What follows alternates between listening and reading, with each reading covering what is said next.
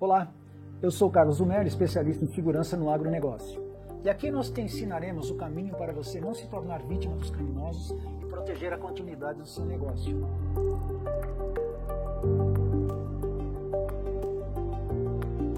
Hoje nós falaremos como melhorar a proteção de sua propriedade. Então fica até o final para ter uma visão geral do que estamos tratando. Lembramos que é muito importante que caso você não tenha visto o primeiro vídeo, assista agora para ter um melhor aproveitamento do vídeo de hoje. Lá falamos sobre as principais falhas que o proprietário ou você proprietária acaba cometendo quando o assunto é segurança na sua operação. Dê uma olhada nos comentários da gravação anterior.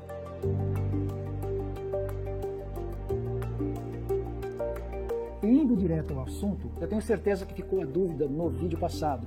Mas o que eu faço a partir de agora que eu entendi as falhas de segurança na minha propriedade? É exatamente sobre isso que iremos falar agora. Tecnologias de segurança aplicadas no negócio.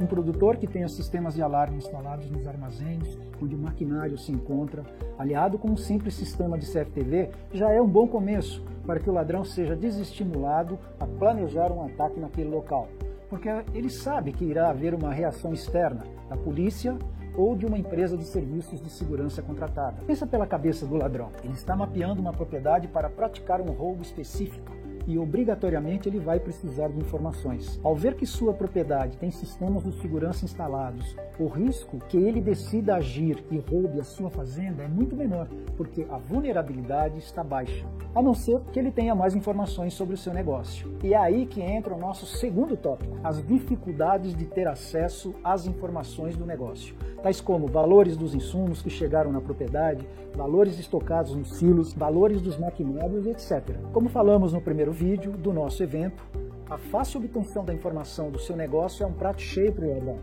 pois ele terá certeza de que não acontecerá nenhum inconveniente para ele durante o assalto. E por ser um tópico muito importante, eu vou passar alguns dos vários conceitos preventivos nessa área. Você deve fazer um treinamento dos colaboradores da fazenda, para que tenham consciência de não colocar informações, mesmo que não seja de propósito, nas redes sociais, como Facebook, por exemplo, e sempre estar atento a pessoas estranhas que entram na sua propriedade buscando alguma informação, em princípio não relevante. Como é o caso de um produtor do Mato Grosso do Sul, que, de acordo com ele, alguns técnicos de equipamentos foram na sua propriedade oferecendo um serviço para a manutenção de antenas de GPS do maquinário. E ele permitiu que analisassem todos os seus equipamentos e todas as suas máquinas. À noite, esses técnicos voltaram e furtaram tudo, porque já tinham todas as informações do local, onde estavam as máquinas e a segurança da propriedade. Isso provavelmente não teria acontecido se esse produtor não tivesse passado as informações do seu negócio e se o seu comportamento fosse mais preventivo em dar acesso às pessoas desconhecidas, além de ter outras medidas de segurança, como ter um pequeno investimento de segurança na sua propriedade. Aí entramos no nosso terceiro tópico, que é o investimento em segurança e conhecimento. De todos os casos que nós conhecemos de fazendas que foram atacadas, as perdas, os prejuízos com certeza foram muito maiores do que os valores de um projeto de segurança. Por outro lado, nós vemos proprietários que investiram em pequenos projetos de conhecimento que trouxeram resultados, ou seja, não se tornaram vítimas criminosos, a continuidade do seu negócio. E caso você, mesmo investindo em projetos de segurança, ainda existirá uma probabilidade pequena de ser atacado.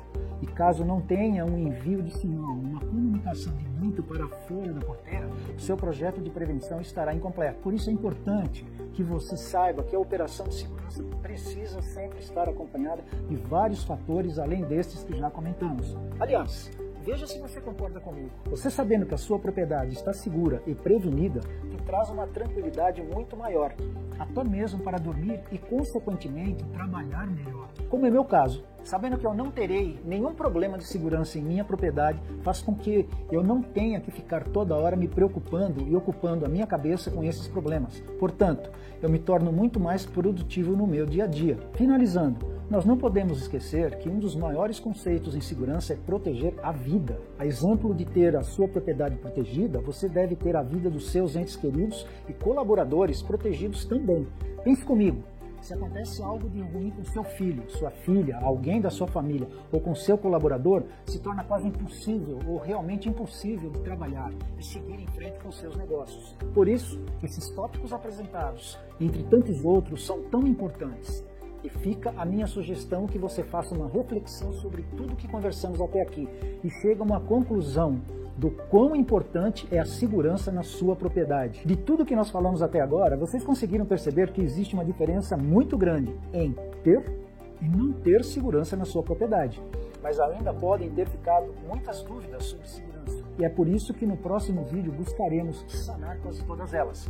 Além de que vamos apresentar qual será o passo seguinte na segurança do agronegócio. Por isso, você não deve perder essa aula de jeito nenhum. Mas é isso. Poste aqui o seu comentário e me diga se na sua fazenda você tem algum dos tópicos apresentados hoje. E me diga também o que você achou dessa aula. E nos vemos no próximo vídeo, na sexta-feira. Até lá!